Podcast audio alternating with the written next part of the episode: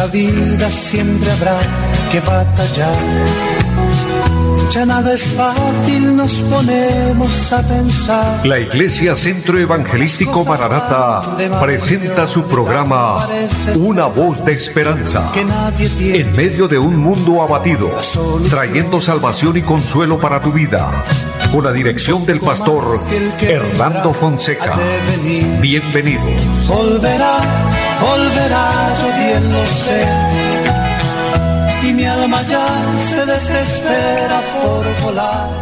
Muy buenas tardes a todos, amables oyentes. Qué bendición es saludarles, dándoles la bienvenida a este su programa, Una voz de esperanza. Saludo en esta hora a mi amigo André Felipe, quien está en la parte técnica, y a todo el equipo de trabajo de Radio Melodía. Muchas bendiciones. Dios bendiga a todos ustedes, amables oyentes, aquí en nuestra bella ciudad de Bucaramanga, en toda el área metropolitana, que la gracia del Señor les ilumine. Deseo que estén bien, que el Señor esté ahí para ministrar y fortalecer en cada necesidad. Bendiciones en los pueblos aledaños a nuestra ciudad, en las veredas, en los campos, y muchas bendiciones a los que nos siguen a través del Facebook. Qué bendición que podamos compartir todo este tiempo. No te desconectes, por favor. Dios tiene una palabra para tu vida. Dios quiere en esta tarde ministrarnos. Dios quiere fortalecernos. Sabe que todos los días necesitamos la ayuda de Dios, necesitamos la intervención de Dios. Dios es bueno y para siempre es su misericordia, como dice su preciosa palabra. Por eso confiamos en Él, nos apoyamos en Él y de esta manera eh, vamos a iniciar orando, como siempre en nuestra buena costumbre de orar a Dios, presentando nuestra vida delante del Señor y presentando cada necesidad, cada petición. Sabe que todos los días tenemos peticiones, tenemos eh, anhelos en el corazón, deseos de que Dios se glorifique y, este es el momento preciso y oportuno para orar y decirle, Señor, ayúdanos, bendícenos. Mira, hay una palabra preciosa que quiero compartir para luego orar al Señor. Y está allí en el Evangelio según San Lucas, capítulo 4 y el versículo número 18. Dice la palabra, el Espíritu del Señor está sobre mí, por cuanto me ha ungido para dar buenas nuevas a los pobres. Me ha enviado a sanar a los quebrantados de corazón, a pregonar libertad a los cautivos y vista a los ciegos, a poner en libertad a los oprimidos y a predicar el año agradable del Señor. Y este es el tiempo agradable del Señor, en el cual Él viene para sanarnos, para darnos las buenas nuevas. Las buenas nuevas son su Evangelio Santo. Pero junto con la predicación del Evangelio vienen los milagros, viene la sanidad para los enfermos. Así que, si usted tiene una enfermedad, necesita un milagro de parte de Dios, vamos a orar. Este puede ser el momento. Amados, yo creo en el mover del Señor, en el momento y en la hora precisa en la cual Él quiere glorificarse. Muchas veces no es la hora que nosotros estimamos conveniente, es la hora de Dios. Y algo que he aprendido de Dios y lo comparto con ustedes es que Dios, Dios no se adelanta, tampoco se retrasa. Él llega a la hora precisa, en el momento preciso, en el lugar adecuado. Entonces confiemos en Él. Presentémonos delante del Señor y digámosle, ayúdanos, bendícenos. Eterno y buen Dios que esté en el cielo, le damos gracias. Es una bendición contar contigo y en este momento implorar sus misericordias. Gracias por la vida y por la salud que nos regala. Te doy gracias por esta emisora y por este tiempo que nos permite transmitir tu palabra. Gracias por los medios por los cuales podemos transmitir esta programación. Y gracias por cada oyente, Señor, todo aquel que allá a la distancia está atento, recibiendo la palabra de Dios. Pero mira aquellos que tienen una necesidad, que tienen una petición grande.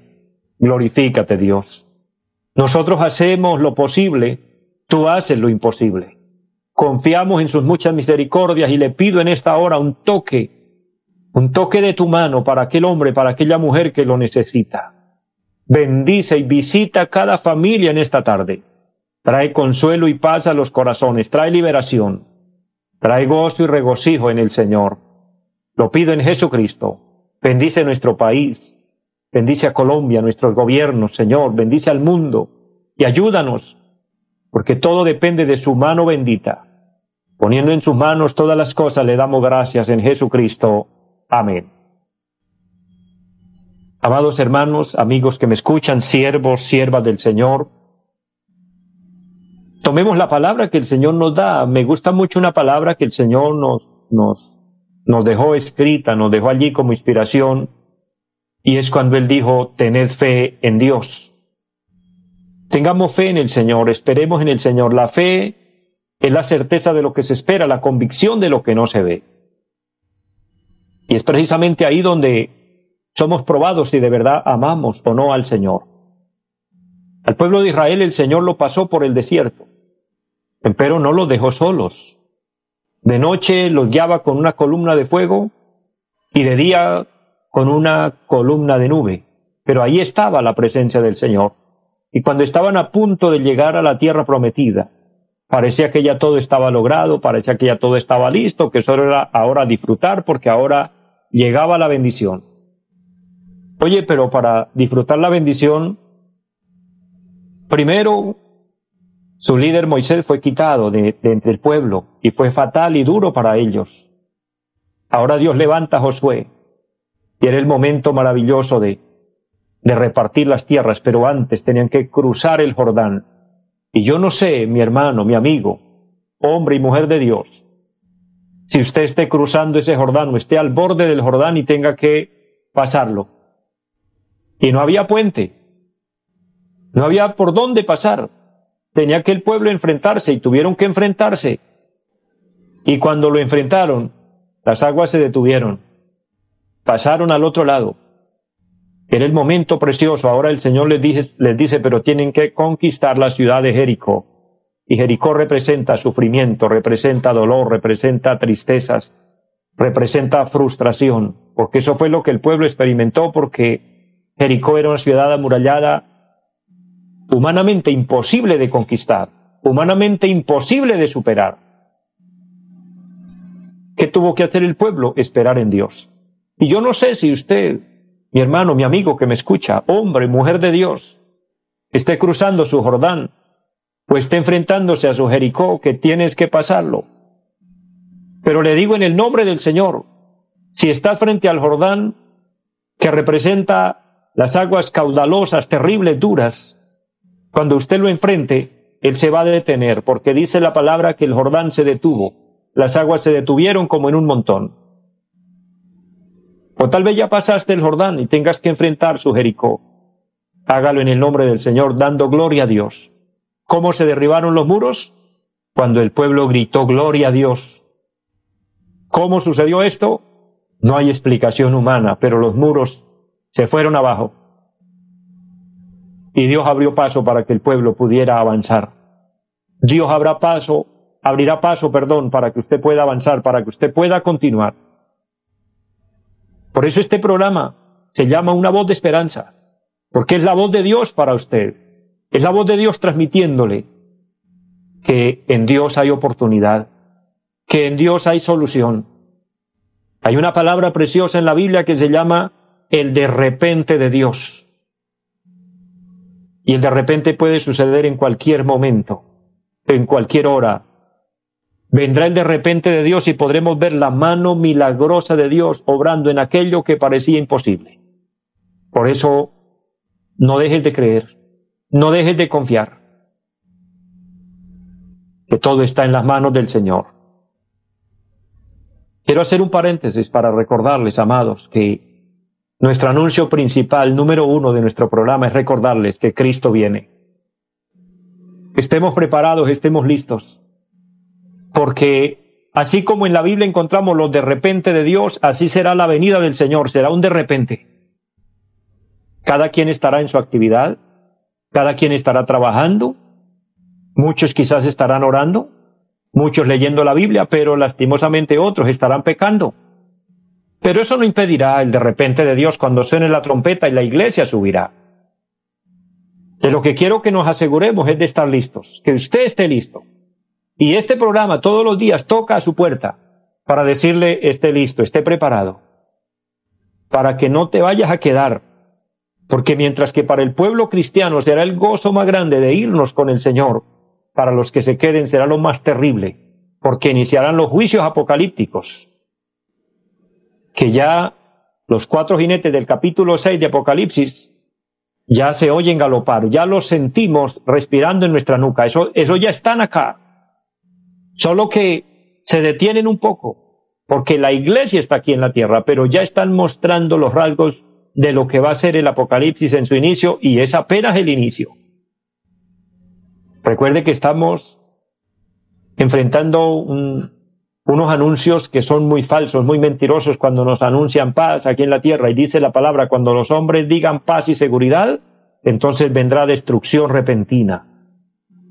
Pero tras esta falsa paz se aproxima y se avecina para nuestro mundo una hambruna que no tiene nombre, porque hoy la productividad de la tierra no alcanza para abastecer la demanda que hay. Y muchos países productivos no están ahorita haciendo siembras, no, no hay cosechas, y si no hay cosechas, entonces no va a haber materia prima para el sustento de la humanidad. Y muchas otras cosas se están deteniendo. Va a llegar el momento cuando va a haber mucha plata, pero no va a haber productos para comprar. De hecho, ya se está viendo en algunos mercados grandes. Personas que han cancelado sus vehículos y esperan que les entreguen ya el, el, vehículo pago. No lo hay. Muchas mercancías ya están pagas y no han llegado. ¿Se han retrasado los pedidos? No. No hay materia prima. ¿Qué nos muestra esto? Que vendrá una escasez terrible. Vendrá una escasez en los alimentos, como ya se está viendo, las carestías hoy son impresionantes. Amados, esto son las hambres que la palabra de Dios anuncia. Súmele a esto las pestes que estamos viviendo. Las pestes nos referimos bíblicamente a las enfermedades que hoy están golpeando nuestro mundo. Hoy la ciencia médica, los hospitales, las clínicas no abastecen. Son filas enormes de enfermos allí esperando a ver si los logran atender. Y hoy las agendas para atender un enfermo, por grave que sea, se demoran entre dos, tres meses y aún más. Porque no hay cómo solucionar esta problemática. Esto no es de alarmarnos, esto simplemente más bien es de levantar nuestra cabeza al cielo, dice la palabra, erguíos porque vuestra redención se acerca. Querido hermano, querido amigo, siervo, sierva del Señor, sigámosle siendo fieles a Dios. Usted que es predicador, siga predicando. Usted que es un fiel creyente, sígase congregando, sigue buscando de Dios aquellos que por su edad, por sus limitaciones, por diferentes razones no pueden congregarse, sigan agarrados de la mano de Dios, buscando del Señor todos los días, porque Cristo viene. Cristo viene por una iglesia santa, por una iglesia limpia. Hemos venido hablando en temas anteriores de la gran necesidad de la, limpieza espiritual. Y hoy quiero compartirles una reflexión que he titulado cómo esperar en el Señor, porque todos esperamos en Dios, pero ¿cuál es la mejor forma y manera de esperar al Señor?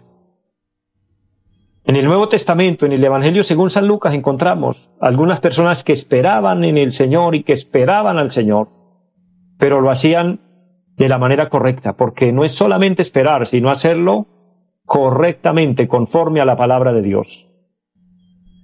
San Lucas capítulo 2, versículo 36 habla de una mujer llamada Ana, profetiza, una mujer de Dios de una de las tribus de Israel y dice, en el momento que Jesús es presentado en el templo, mire, Jesús nació, nació del vientre de, de María, la mujer que Dios eligió para que fuera la madre de nuestro Señor. Pero luego ella lo presenta en el templo conforme al rito de la ley, cumpliendo el mandato del Señor, el mandato divino. Y cuando lo trae al templo, que fue donde se hizo público que él era el Hijo de Dios y el Salvador del mundo, entonces suceden milagros allí. Y estaba allí Ana, dice el verso 36, estaba también allí Ana, profetisa, hija de Fanuel, de la tribu de Aser, de edad muy avanzada, pues había vivido con su marido siete años desde su virginidad, y era viuda hacía ochenta y cuatro años, y no se apartaba del templo sirviendo de noche y de día con ayunos y oraciones. Esta presentándose en la misma hora daba gracias a Dios y hablaba del niño a todos los que esperaban la redención en Jerusalén. Aquí habla de una mujer que está esperando en el Señor y está esperando al Señor. Por eso mi reflexión hoy es cómo esperar en el Señor. Amados, porque esperar en Dios es una bendición. Si usted está esperando la bendición de su empresa, está esperando la bendición del trabajo que usted hace, si está esperando la bendición de los gobiernos que se están eh, posesionando, quiero decirle, estás poniendo la mirada en algo ficticio, en algo pasajero porque no podemos poner nuestra vista y nuestra esperanza en las cosas materiales. Porque una empresa, por grande que sea, se puede ir abajo o nos puede fallar.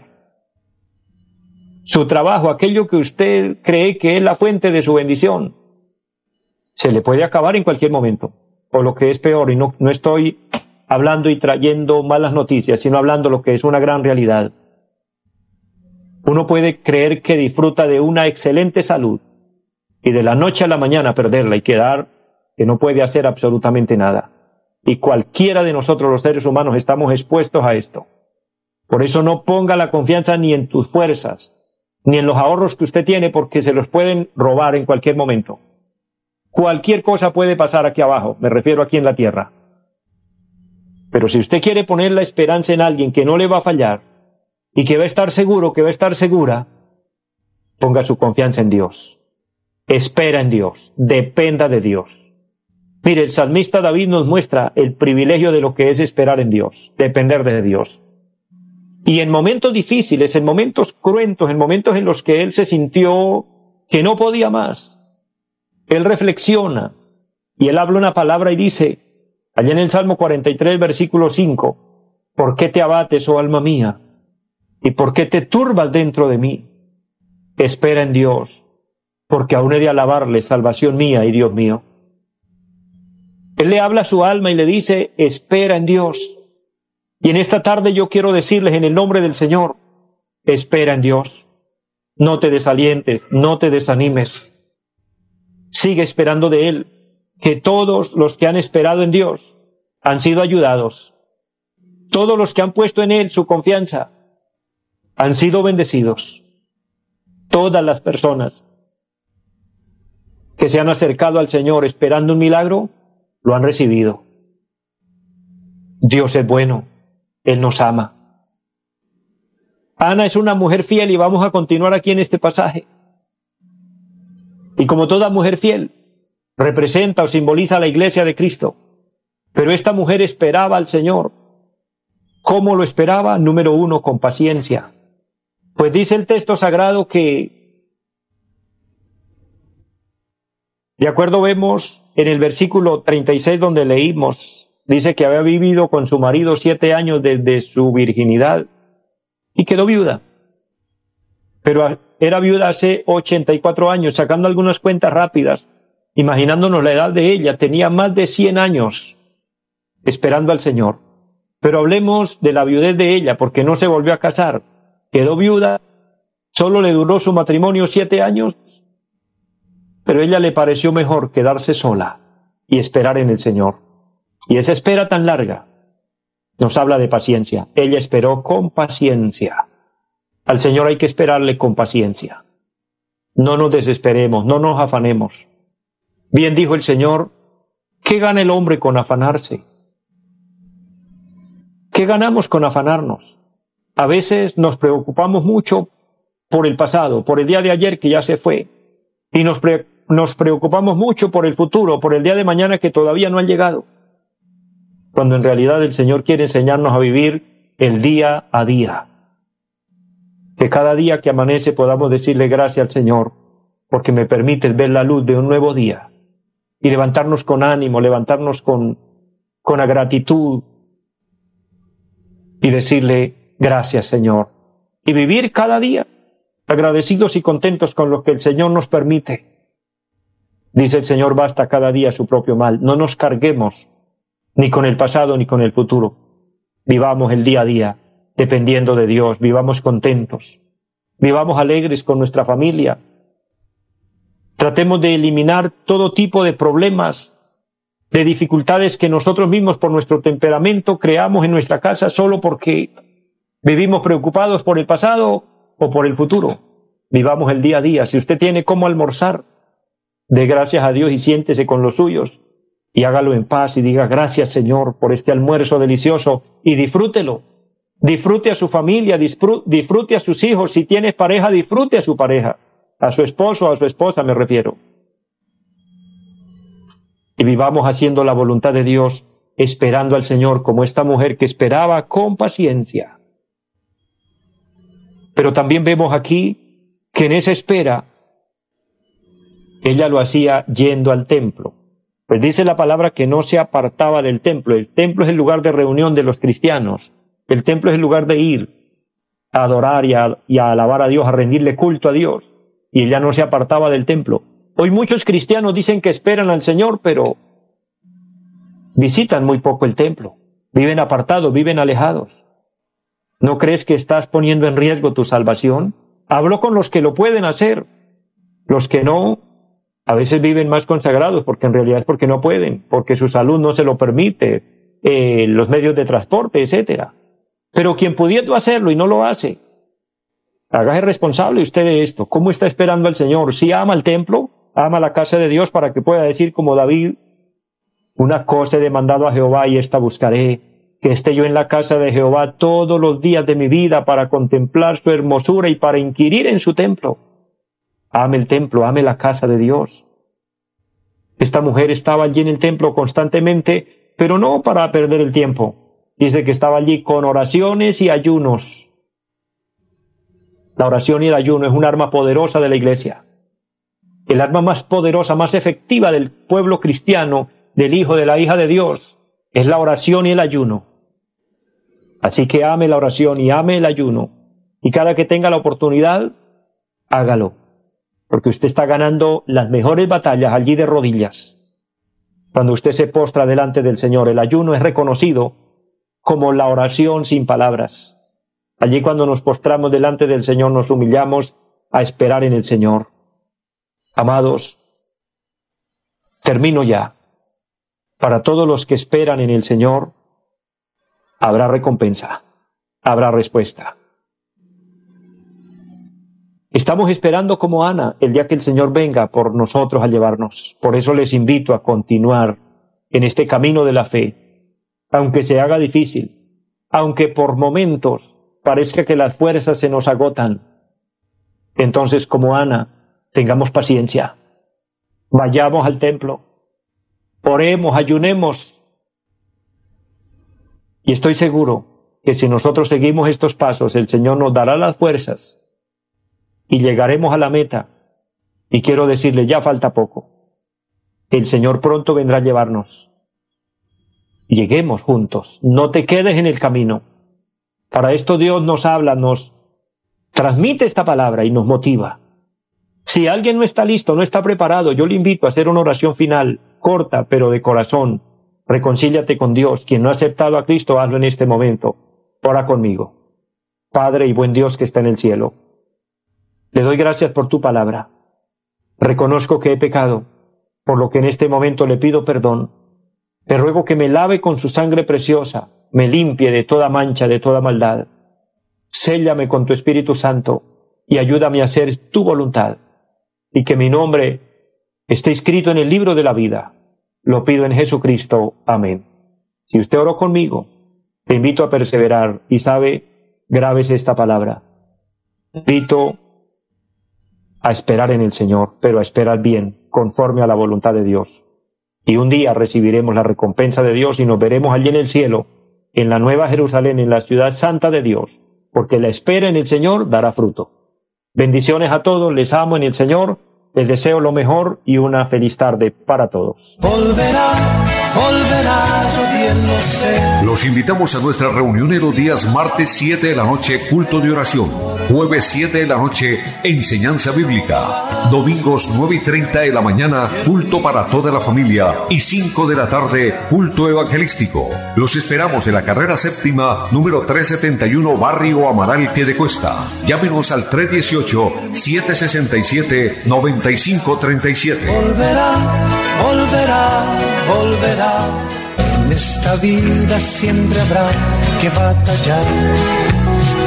Ya nada es fácil, nos ponemos a pensar. La Iglesia Centro Evangelístico Mararata presentó su programa Una voz de esperanza. Los esperamos en nuestra próxima emisión. Volverá, volverá, yo bien lo sé. Y mi alma ya se desespera por volar